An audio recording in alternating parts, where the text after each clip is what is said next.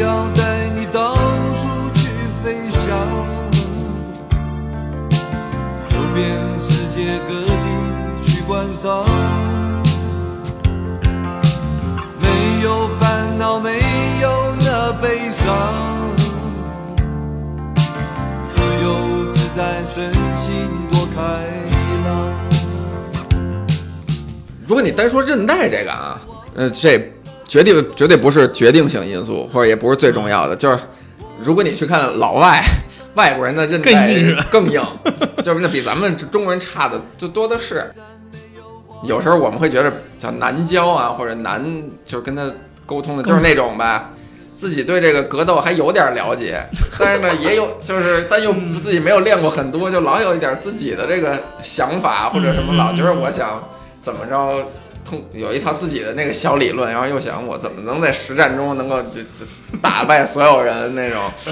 就这种是比较难搞的。就他老有自己有点自己的这个偶像包袱。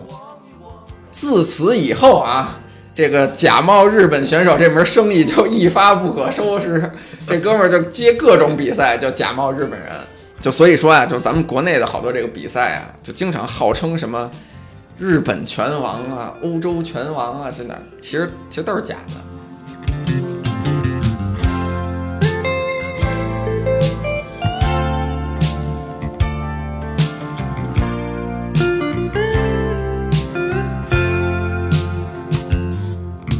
呃，各位听众，大家好，欢迎收听本期的《忽左忽右》，我是陈彦良。我是杨一，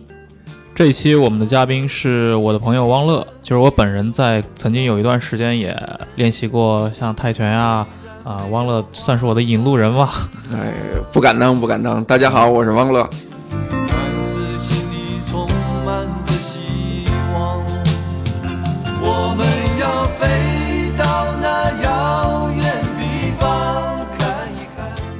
像我们之前其实也做过跟传统武术的一些专题嘛，巴西它其实也有那种所谓的传统武术，呃，就是柔柔术倒是从日本可能柔道过去的，对。但是巴西有那种是战舞卡博耶拉，嗯。呃我们也看到他们的好像这种传统武术在现在的格斗场上居然还能够发挥作用，对，其实传统武术啊，就是咱们这边就老老说，咱们就老说传统武术到底能不能打啊，就老是有这么一个命题，然后就拿传统武术直接去跟这个 MMA，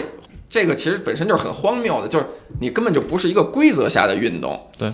你只有在同样的规则下，你才能去对抗。如果你真想说利用到实战当中，它的这个趋势应该是说，比如说我哪一门哪一派，我有没有一些很有特色的技法能够运用到，比如综合格斗当中？就像你刚才之前咱们聊过巴西柔术，巴西柔术也是，就是因为我在 MMA 里好用，所以会被很多人学习。但是巴西柔术它也不是说百分之百就都能用到 MMA 当中，因为相比，因为巴西柔术是只能缠斗和摔，它不能没有击打，所以它也有它的局限性。但是它很好的说。我能在 MMA 规则中用的这些技术，我给你用到里边。但是咱们这边的武术呢，就它就偏离了这个，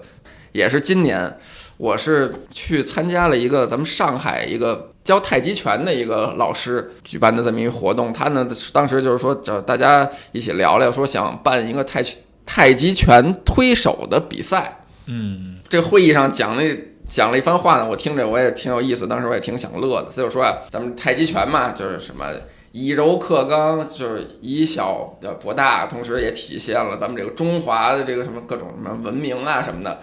所以呢，咱们这个比赛规则呢，规定为不允许打，只允许推手，就只通过 哎俩人咱咱谁也不打，就通过推手来体现出这个咱们太极拳这个技法。我当时就心里说，我说您这就不就是胡扯吗？你我比如说以小博大，以柔克刚，那您是得真正放到完全开放的条件当中，实战条件当中，那个时候您才能做到这个以小博大，以柔克刚，那是您真的能这个技法有有用好使。你不能说为了体现我这个，我不让你打了，我把其他的你这些都抛弃了，然后我再来做这个，那你这不是自己骗自己吗？对吧？就跟咱说，那巴西柔术，那我是真正我放到这 MMA 里，我这么开放的规则，我依然能用，依然好使。泰拳我放到这里，我依然我这里我有杀伤力，那我才能赢得国际上的认可。那你这个你这种自欺欺人，那你自己说的再漂亮，那你真到国际上人也不理你。是不是有一种有一就是中国的这个武术散打，是不是有一种误区？就是他好像感觉我要用的话就得一整套用，就他不太会把它拆解出来。你觉得有这个问题？对我，我觉得可能，比如说这些老派的老师傅们可能会有这种吧，就好像就就是我我练这个呢，我就不能练别的，对对对对对吧？都是是我这个什 什么什么纯粹，对吧？赵钱孙李哪哪门哪派的这个太极拳，我就不能再练人家的什么什么咏春拳或者什么的，就还有这个门户观念还是挺严重。就是说他好像不太，因为我我印象当中很少听到说有把中国武术当中的某一个技法单独拆出来放在一个对里面。它要么就是一整套，就你全是我这套这一派的东西。对，而且咱这儿反正教东西呢，而且就是藏着掖着，就是我我不可能，你不是我这派的，我不可能真都都教给你，所以也没有说什么大家这种交流。其实散打已经是，哎，算是咱们将各种一些武术的这些比较有实用性的技能吧混合在一起。呃，有这么一门新新派的中国的这个武术吧，而且确实也还是挺实用的。现在 UFC 里也有很多这个选手练散打，包括有很多俄罗斯人，对他们练散打，而且在这个 UFC 里算是发扬光大吧。但是呢，就是这又引就是人通过一些散打的这些技术，比如说赢了比赛好看，咱们这边又开始吹上说，哎，你看散打怎么怎么怎么怎么样，所以散打是一门很。能够不说无敌于天下吧？我们说我们这个国粹还是很好的啊，什么的这种。但是他又忽略了，像那几个俄罗斯运动员，人不光练散打，人还练自己的桑博，人还有摔跤，人还有也练泰拳。他们其实是把所有的这些武术综合到一块儿，同时其中里头包括你散打里面有优势可以利用的东西，对吧？散打里你也有很多很好的东西，就是远踢、近打、贴身摔什么的都可以。但你也不是说唯你一家人是，所以咱这边就还老有这种观点，就是什么都得就是我一家独好。对，中国这种就是民民族民族自豪这种东西，这对 在存在于各个领域里面，而且就各个领域里都是就是我好了，就是你就不能好。对，对吧？我不可能说咱们这么多门派一起都好，都融合起来不行，那必须得我一个人好。大体上两种思路，一种是我好你不好，另一种是我是你老祖宗，你是学我的。这确实是一个就普遍存在的这么一个现象吧。当然，我们也可以看到，像即使像那种柔术里面嘛，它其实也是融合了很多民族，对吧？对，日本、巴西，他们有里面包括柔术里面木村锁嘛，这种也是一代一代的人贡献出来的。我觉得刚刚杨一说的那个确实是一个，就是好像传统武术里面，至今为止他们没有说把某些招式拆出来，然后能够去运用在一些实际的那种竞技类比赛里面。对，因为可能是不是这个新中国成立以后，这本身这武术就往这个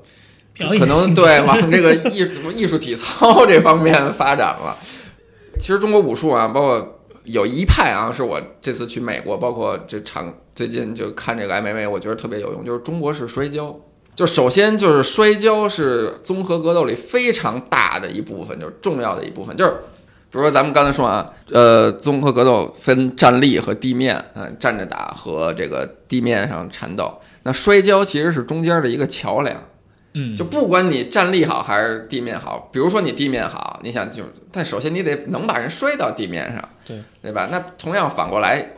我站立好，我不想比赛进入地面，那如果那我就得会防摔，对吧？防，所以摔跤是一个特别大的一部分。同时，咱们这个中国式摔跤其实是有里头有很多技法，包括好多什么勾腿啊、绊腿这种是非常有实用性的。但是因为可能。之前也是很早，就中国式摔跤被从什么全运会取消了吧？等于这项运动就没有太再受到重视。就是在国内，其实学的人也没那么多了。对，其实咱们往前追溯啊，就像比如北京，因为我从小生长在北京嘛，就是像我父亲那一代，像北京，就他回忆小时候那胡同里啊，就练摔跤的人特别多。他们从小，尤其北京这北京南城啊，或者胡同老城区里这些比较。苦孩子吧，也不算苦，就是比较普通人家的孩子，可能都会送到体校去练个什么摔跤。这也不是，就不也不是为了他们将来去当运动员吗？哎，不是，像我父亲是从小去体校，但是他不是练，他练过体操，哦啊，但是反正他们那胡同里还净是说，对哪家是练摔跤的，哪家是练什么大成拳的，还就都有点这个习武之风吧。嗯但是后来可能就因为这些项目就都可能是不是体校就都取消了，所以就也没什么人玩了。哎，这个是不是现在商业化做的也不是特别多？你比如说有这么拳馆，好像我我很少听说有什么对，很少有教中国式摔跤摔跤很少，就本身它这个项目，因为就你的曝光率什么的就已经对，我觉得，我觉得像这一类的武术技要在大众领域或者商业上取得推广，它这个在就是文化符号感一定要强烈。嗯，嗯对，像其实你比如你去国外的网站搜，包括你去 YouTube 搜，就真的是有汉语拼音“摔跤”这个词儿的。就你搜摔跤，真的就是中国式摔跤，就是人这老外好像还有专专门会去学这个。包括就是中国式摔跤，你要穿着那种胶衣呀、什么的。嗯现在北京可能还有像好多就是公园什么地坛什么的，好像有的每个月好像还会有一些老一辈儿就特老那种人在那儿就练那种叫交摊儿，就是哎摆个个场子吧，就大家去摔摔什么交流交流。但是确实也很少有人练这个东西，而且吧，就国人啊，我老觉得好像还是比较喜欢练外国的东，就是好，就你明白那意思吧？就是推崇这东西，外来的和尚好像好念经，就我愿意花钱花钱去练，或者就这玩意儿就比较洋气高大上。你真让他练个中国式摔跤、蒙古摔跤，好像他觉得不太愿意。而且啊，还有一个对，从技术角度上来讲，摔跤很难，啊确实是比就拳击啊、泰拳上手难。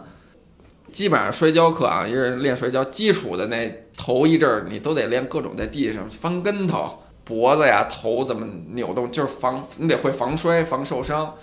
这种你要对一个比如三十多岁中年人来说，那可能就太难了。而且摔跤确实很容易受伤，所以从小练没问题。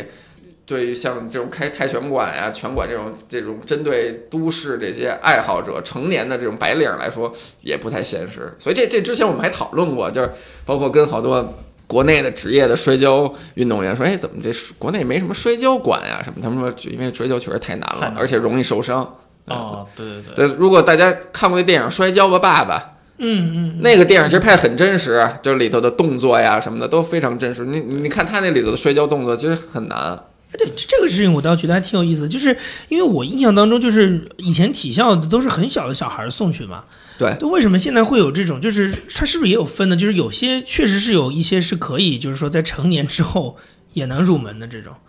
呃是这样的，就是这也是另外一个原因，为什么这个项目能够在业余推广这儿，啊，这给这些业余爱好者练能火，就是因为这种这个项目上手容易。就虽然说咱们说打好了肯定还是很难的，但是总体来说，尤其比如你打拳啊，不不管是拳击、泰拳，只要你有两条胳膊、两条腿，有正常的基本的这个运动能力，啊您那您就能上手，您就能先先打打，这就没问题。跟年龄什么身体条件都没有关系。对，当然你说进一步再往好了打，包括尤其比如你说二十多岁再学，有没有可能能打成呢？当然有可能，也有可能。当然，也许会比从小练的稍微难一点儿，但是也有可能。像这次我们去美国那几个中国的 UFC 选手里，有一个已经签约 UFC 打了两场，已经赢了两场的一个选手叫宋克南，他就是二十岁还二十二岁才开始练的这个格斗。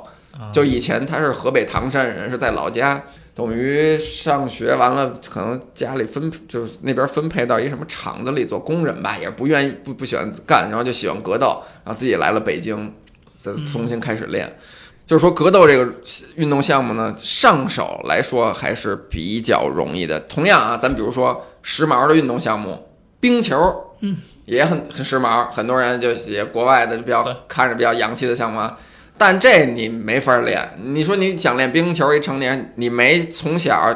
四五岁、五六岁开始打好那滑冰的底子，嗯你想玩冰球你玩不了。嗯，对所以这就是一个因素，为什么他只能从在国内只能从小孩开始推广？对，没有说哪个大人从零基础开始学冰球，现在没有。但是你格斗呢，就就能做到这一点。我们小的时候嘛，嗯也很多父母把小孩送去学什么，有的武术班，有的是跆拳道班。嗯对啊，那时候是觉得小孩子这个忍耐容易拉开。嗯对，呃，你像我这种啊，就是我的忍耐就 就是这样了。嗯，那也能去学这种，比如说现代的这种格斗吗？这忍耐真的就是很对你来说重就要吗。身体身体条件吧，就是呃于是如果你单说韧带这个啊，呃，这绝对绝对不是决定性因素，或者也不是最重要的。就是如果你去看老外，外国人的韧带更硬 更硬，就是那比咱们中国人差的就多的是。那，劈叉也差不下来的。不可能，他们更更劈不下去了。所以这个就是说，为什么就是 MMA 这个项目，就它比有魅力的地儿呢？就是说不局限于你只有一个条条件来完成这些运动，就是那我我可以打拳，我可以摔跤，我可以柔术，所以我不我针对我不自己的身体条件，我我不一定有的说我身高臂长，身高腿长，那我就利用适合我自己这个身体条件的技术，哎，打拳啊，踢腿。有的人说我可能身材比较敦实，比较矮胖，那我就多摔跤或者什么，就反正就是你每个人不同的身体条件、身体特点，你都可以找到一个适合自己的技术。所以也是为什么这个运动比较好玩，或者能够比较容易被大家所接受。那比如说你说我二十多岁，我开始练，可能比如说程彦良，你这个身体条件，我可能韧带什么不好，但是我可能比如说我增强一下我上肢力量，但是我肩很宽，我很强壮，那就我就针对我自己的这个身体条件去发挥我的优势，扬长避短，这就 就就可以。嗯，这个我觉得这也是给了很多这是男性的一个福音啊，还是很多人真的是就是青少年时代他一直会接受这种观念嘛，嗯，比如韧带小时候没打开，将来就很多东西干不了了。这是对对而且就是好多人都有这观念啊，就是就是我觉得这都是给自己找的借口，你知道吗？就是啊，人拳王都是从小练的，那我没从小练，那我就不行，我不练了。首先啊，第一就是不一定非得从小练，第二就是你是一定要练成拳王吗？对吧？他从小练就是最好，最后他练成拳王，就你也不一定说非得练成那个拳王那样吧，对吧？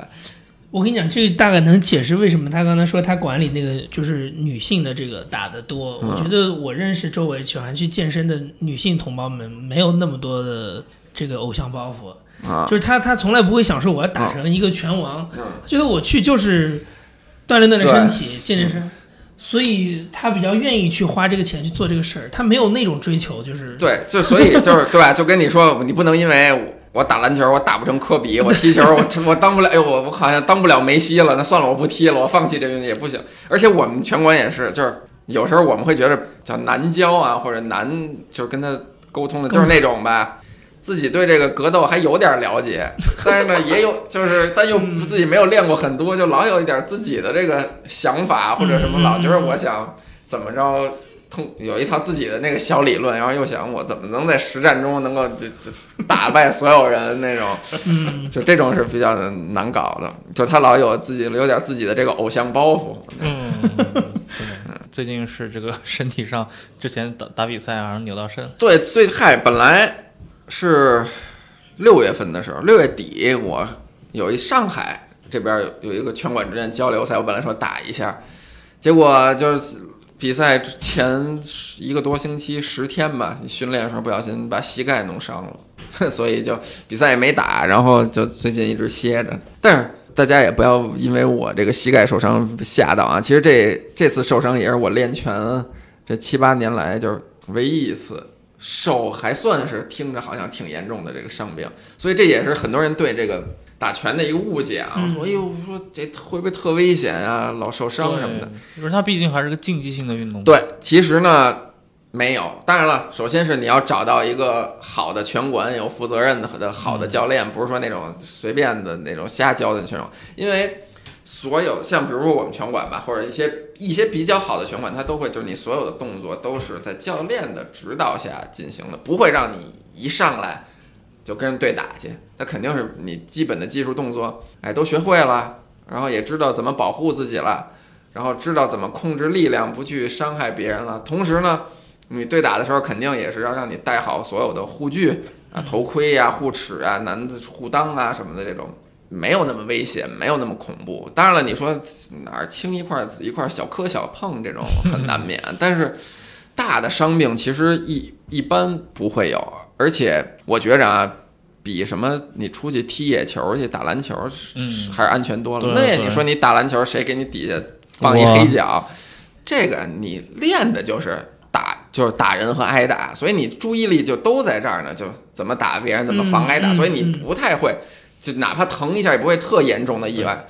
那你踢球、打篮球，您是专注于一个别的项目，那谁给你来一下，或者包那那就你突如其来的这种是其实是最危险的。是，那其实我还有一个问题啊，就是中国人老说穷文富武，就是练习搏击什么格斗是一个需要很多那种经济 嗯，上的支撑的一个运动，你看来是这样吗？我觉得你最现实的一个问题就是，现在好一点的拳馆收费都挺贵的。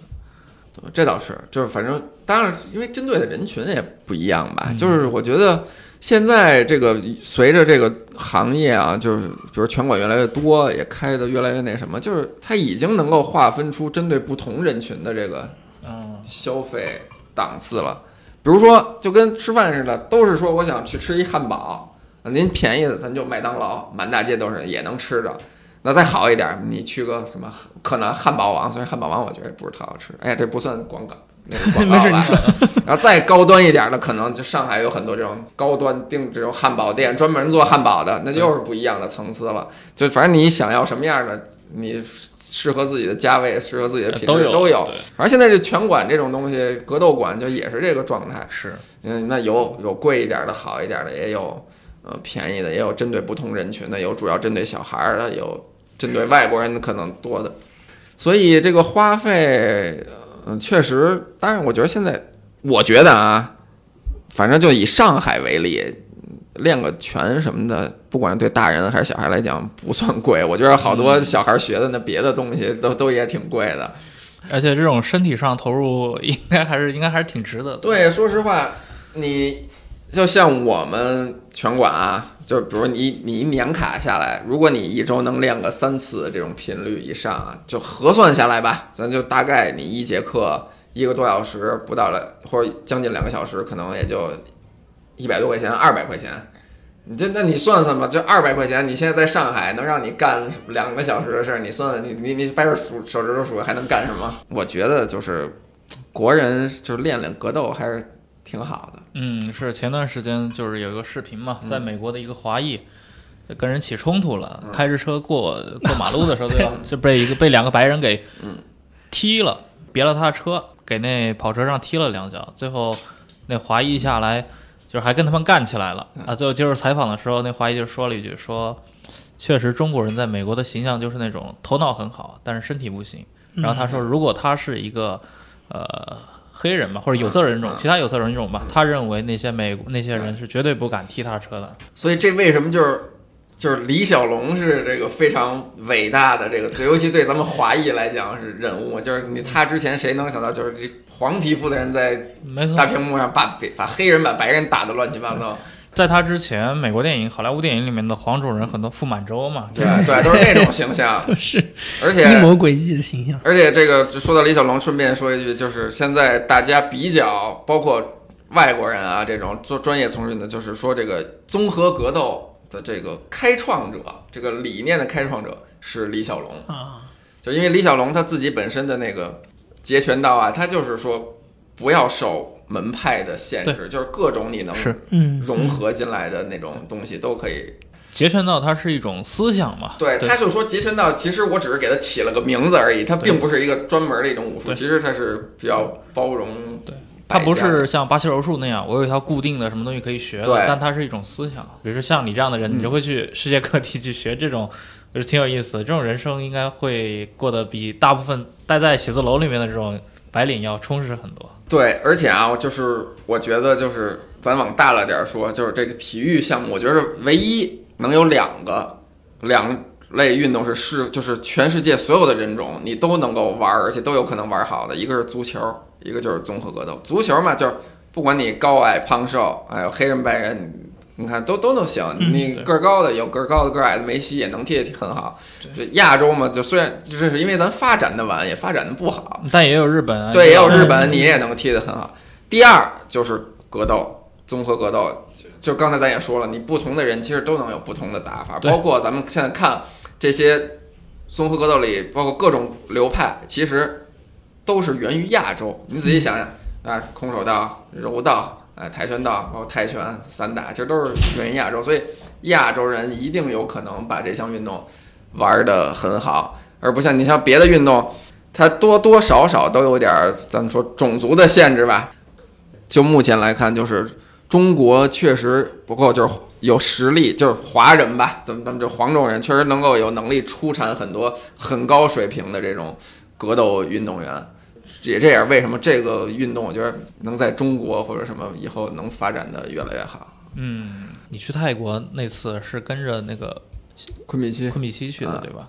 对，嗯昆比奇他本身也是打过职业拳击比赛，对，他是打过职业泰拳和哦，说到昆比奇，他也是哦，这次去跟他回家还是挺震震撼的，就是像咱们国内的人知道他，可能就是因为他打跟邹市明打过两场职业拳击的比赛，有一场还是争那个 W WBA 还是 WBO 的那个腰带，他是最高在这个一百一十二磅里排到过第二嘛。但是其实，在他打职业拳击之前，他是一直打职业泰拳的，然后拿到过两条迦南龙拳场的腰带。这迦南龙拳场是什么呢？就是泰国有两大最顶级的全场，就一个是伦皮尼，一个是迦南龙，就是能拿到这两条全场的腰带，就可能相当于你踢足球的拿过一个欧冠冠军。然后后来是因为就是就泰国那边也看嘛，你看嘛，但凡泰国的拳击运动员都是打泰拳出身，嗯，然后呢，打出一定名气之后，再有这种教练或者推广人看哦，这个人比如说拳法比较好，哎，或者比较敢拼敢打，哎，就看你转让你转拳击，他就是等于这之后呢被人挑中了，说你转打拳击，然后他就改打拳击了。他是出生在乌里南，就刚才咱们讲过，就非常艰苦的地方。从哎，我们去了他他那家，就是他父母家，就也是开到那种山村里吧，就根本都没有一条完整的就柏油马路都没有。进去之后，院儿里都是什么牛啊、羊啊、鸡，他们养的，然后是那种灰的，没有任何装饰的那种土房子。然后等于他的父母，昆比西的父母和他的几个兄弟姐妹，他们应该是哥六个，他是老六，然后剩下有几个有几个兄弟还跟父母一起住，包括兄弟的小孩儿，那都直接睡地上，就就没有什么床什么的，就地上随便铺个被子褥子就睡。然后对我最震撼的是什么呢？就是他们那家门口破破烂烂那房子，唯一的两样装饰啊，门口就是两张照片儿，一个是挂的最高的，就是泰国国王的，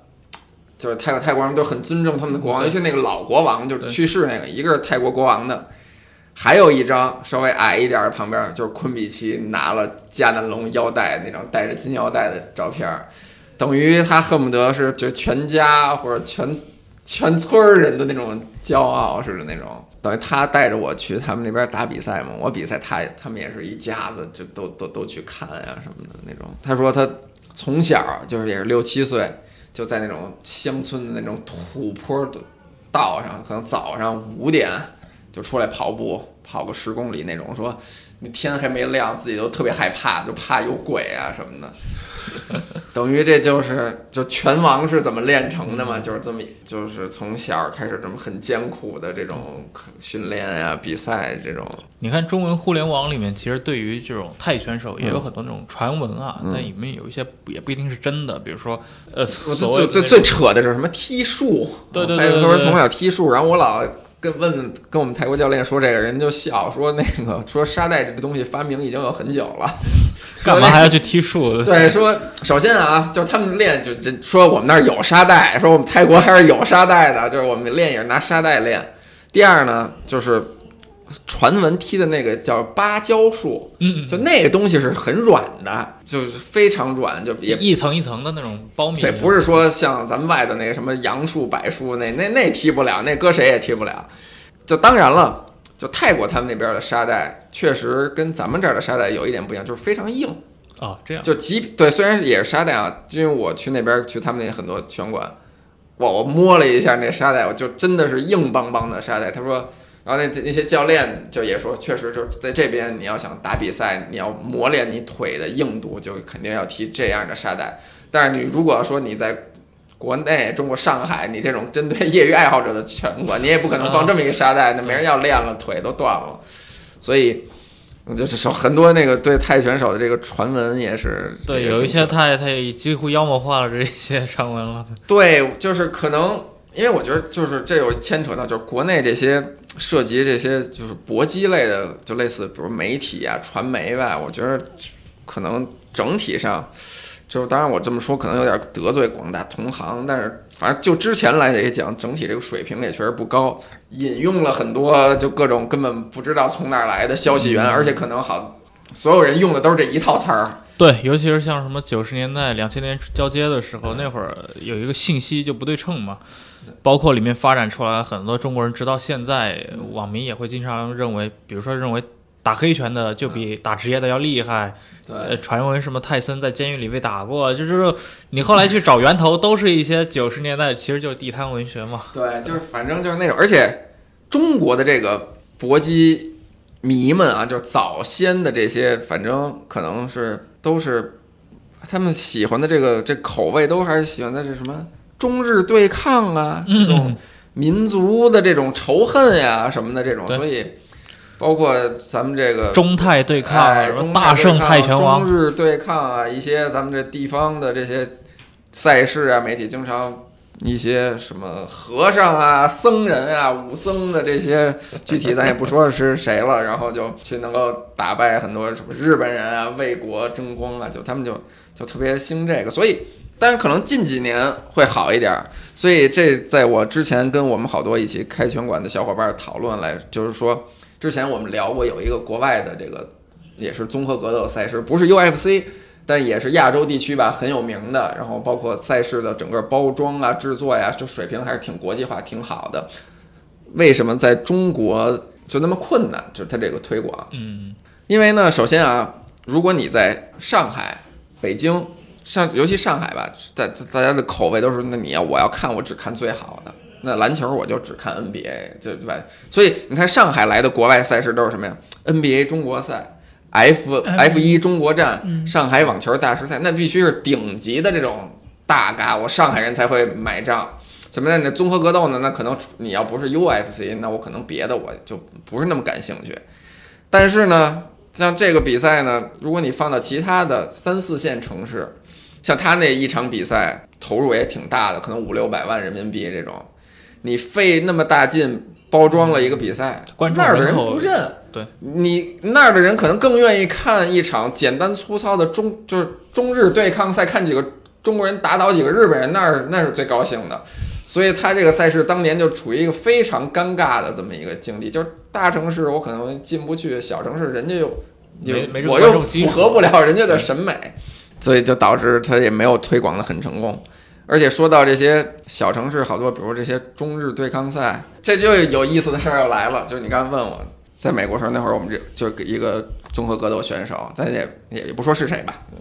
然后他他跟我聊天，说他呢一起之前在国内一起训练的有一朋友是一个东北人，然后也是就练这个综合格斗，但是他是从小啊跟父母去过日本一段时间，可能父母去日本那边工作呀，他就等于在那边待了一段时间，然后呢也会说日语，然后后来就回国，然后就练这些综合格斗。但是呢，他呢就等于打的水平就一般，所以也没有什么太多比赛打。然后有一天呢，就跟我认识这个这个选手呢，就有一个办比赛的朋友就问他，找找找人说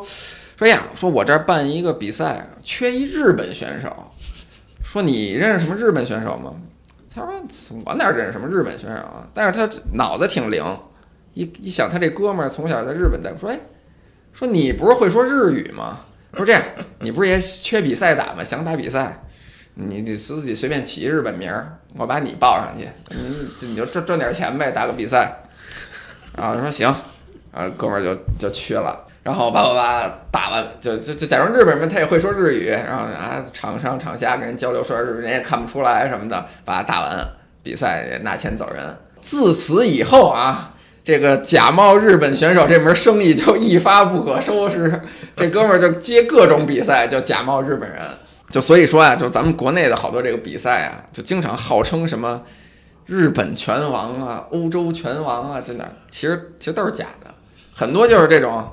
好多就是国内随便找一留学生，哎，或者都不知道哪儿的，简单练过点的，给你包装成一个什么拳王有多少多少多少胜的战绩，然后过来让几个中国人帮帮帮一顿打，然后啊，中国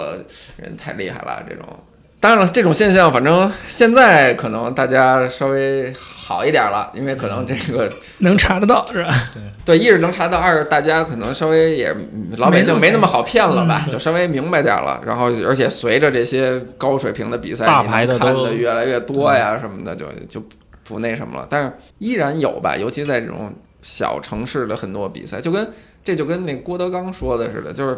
哎吧，中国。地儿那么大，我反正我骗人，我这儿骗了一个，我下次我不再去这儿不就完了吗？那么多地儿给我骗的。不管怎么说，这个我觉得综合格斗啊，包括拆开来来说，泰拳也好，八柔也好，它不光是那个实战有效，关键是能适合很多像我这样韧带没有拉开的 白领。对对，这就是 非常好上手，是是是。其实我也觉得，可能很多男同胞们是应该多去去拳拳拳馆，对吧？对，我觉得男同胞们还真是多锻炼锻炼吧，真是就咱就说啊，哪怕您不练这个格斗，你也多锻炼锻炼身体有点阳刚之气，保持一下或者保持一下那个心肺的这种，对吧？这方面，搏击可能是不是还真的是对那种，比如说减少，就是它塑造一个比较好的体脂啊什么的，是这个是非常有效，所以很多什么维密天使都练嘛，因为它是一个集你的耐力、爆发力、协调性、柔韧性于一身的这种，尤其像你练拳，就因为咱们现在经常有有一个概念啊，就可能也很火，叫高强度间歇性运动，啊，就是那种说这个是 CrossFit 这种，对减肥，就不咱不这不叫减肥，就减脂啊，或者就是燃烧卡路里效果最好的。那其实打拳就是一个高强度间歇运动，嗯。像你在三分钟的一个回合内，你要对吧？这这如果你亲身体验过，你一定知道你擂台上的三分钟跟台下的三分钟完全不是一个概念。对，所以就减肥的，就是如果大家有减肥需求的话，这个确实很好。而且呢，当然了，就为什么又说这个适合都市人群呢？就是因为这个对减肥减脂来说最有效率，高强度间歇啊，就不可能时间太长。三十分钟、几十分钟，真正的这个核心的锻炼时间，就如果有人骗你说咱们做一个小时的高强度间歇，那纯扯，就不可能。UFC 比赛争腰带的五分钟一回合打五五回合，也您也就打二十五分钟。拳击三分钟一回合，最多你也就十二十二回合，一共就三十六分钟，不可能太长。效率高。对，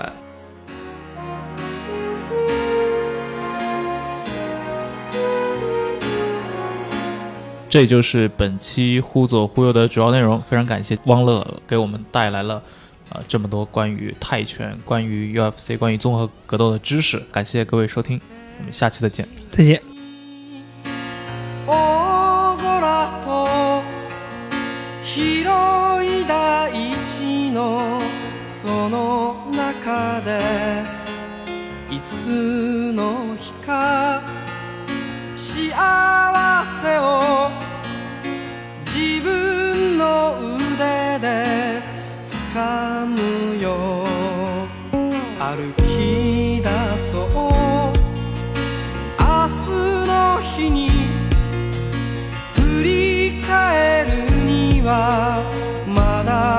赤いキスサブ。北風に飛ばされぬ